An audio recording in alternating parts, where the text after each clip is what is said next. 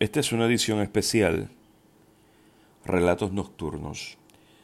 No hay nada más emocionante que encontrar un libro que te hayan regalado hace mucho tiempo. Justo el que tengo, la fecha hace referencia al 2011.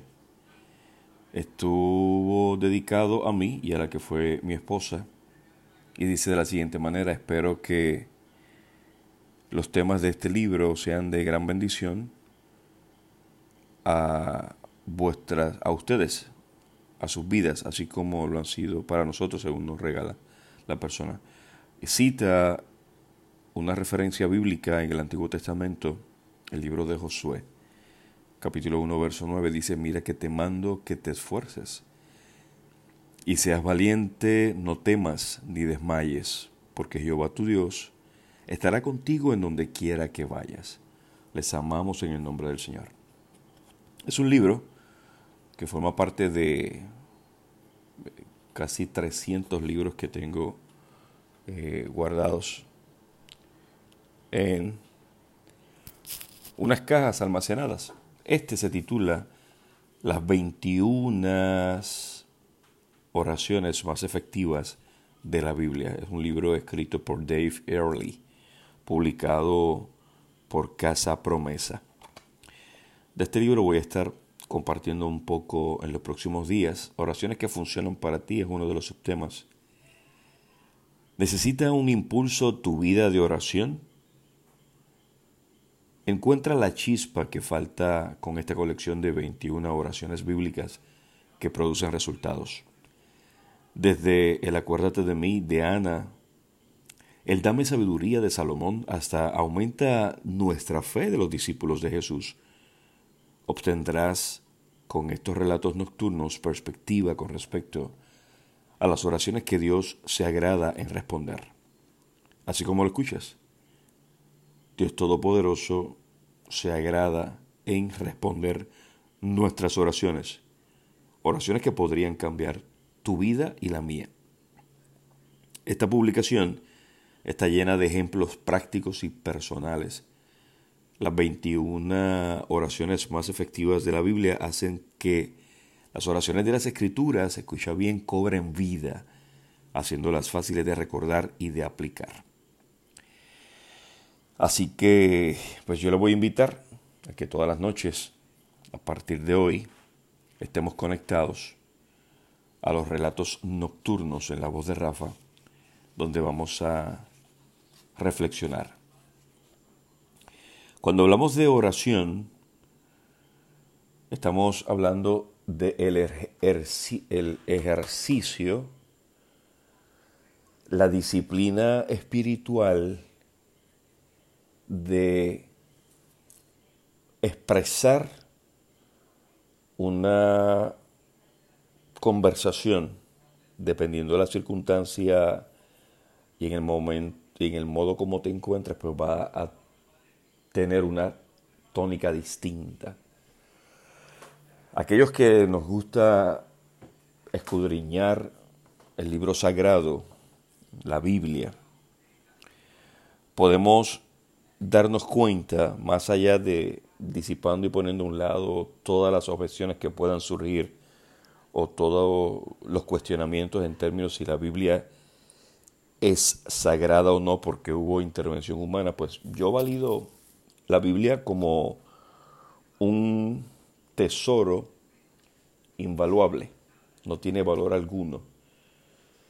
Y entiendo que en él se concentraron, no todo, pero una gran cantidad de relatos que ponen de manifiesto cómo el Ser Supremo tuvo interacción con la humanidad. La oración, la práctica, la disciplina de a solas conversar con un ser que probablemente no vemos, nos expone al poderoso y milagroso proceso de articular una expresión que genera una energía que atrae la atención del que nos dio la vida. Eso provoca, como dice el Salmo 34, que incline, ¿verdad? Haciendo una metáfora, incline su oído a esa voz, a esa plegaria expresada, y Él responda a ella en su oportuno momento. La controversia surge porque qué capacidad de tolerancia tengo yo para poder esperar la respuesta divina a algo que humanamente hablando quiero que sea respondido ya, ayer. Estamos en una era, en una etapa de la vida social donde todo es instantáneo, donde ya nos incomoda que un correo electrónico nos salga que salga instantáneamente. ¿Y qué correo electrónico? Un mensaje de texto o cuando estamos tratando de descargar algún contenido que puede ser interesante. Estamos acostumbrados a tenerlo todo fácil, inmediato, instantáneo. Entonces, el proceso de oración no podemos perder de perspectiva que es un proceso de quebrantamiento, de formación, porque expone al hombre espiritual que no se manifiesta mucho porque lo domina el humano, el natural, el carnal de las 24 horas que tiene el día, aquellas que asignamos a la convivencia y la interacción, nos damos cuenta que prácticamente se nutre de mucho contenido, no necesariamente el espiritual. Entonces, quiero dejarte saber que vamos a comenzar estos relatos nocturnos exponiendo lo que ese libro sagrado tiene para aquellos que deciden creer yo no le voy a quitar mérito a un cuento, a una novela, a un ensayo, porque quien lo creó tuvo una razón, un motivo, una experiencia que lo llevó a documentar lo que quería expresar. En el caso del libro sagrado, del santo libro, pues yo voy a validar, Rafael Ángel Pérez Colón, el ángel de la radio, Rafa, lo que ahí está y aquello que pueda generarme algún poco de, eh, por decirlo así, resistencia a aceptarlo como verás, pues me someteré al, escrutinio, al filtro soberano para que se me, me sea revelado qué se quiso decir. En la experiencia de los relatos nocturnos, vamos a estar evaluando cada noche una oración poderosa que expresó alguien. Para que tengas una idea, y en esta introducción vamos a conocer la oración que hizo Eliezer. Vamos a escuchar, vamos a conocer la oración que hizo Jacob. En el caso de Eliezer, que hoy me vaya bien fue su oración. En el caso de Jacob, su oración fue bendíceme. La oración de Moisés, ven con nosotros. Gedeón pidió una señal.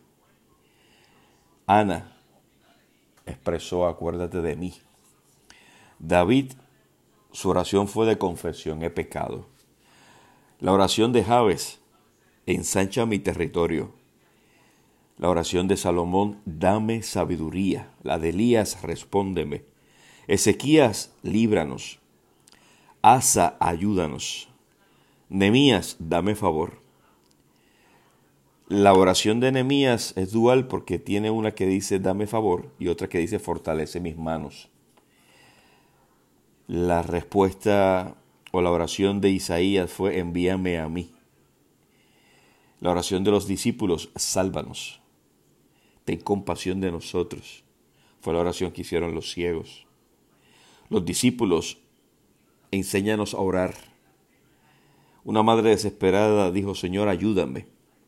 Los discípulos en otra ocasión dijeron, aumenta nuestra fe.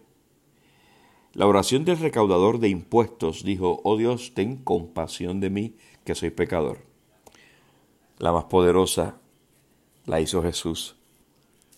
Padre, perdónalos.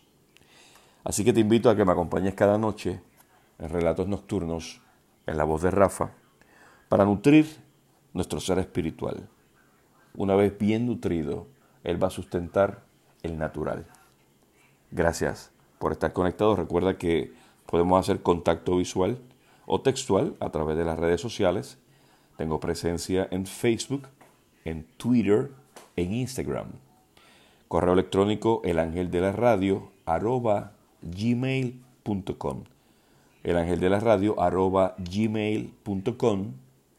Y puedes también a través del WhatsApp, el WhatsApp, símbolo de más 1 7 8 7 9 8 8 3 5 3 0. En plataformas digitales me consigues como Rafael Ángel Pérez Colón o El Ángel de la Radio.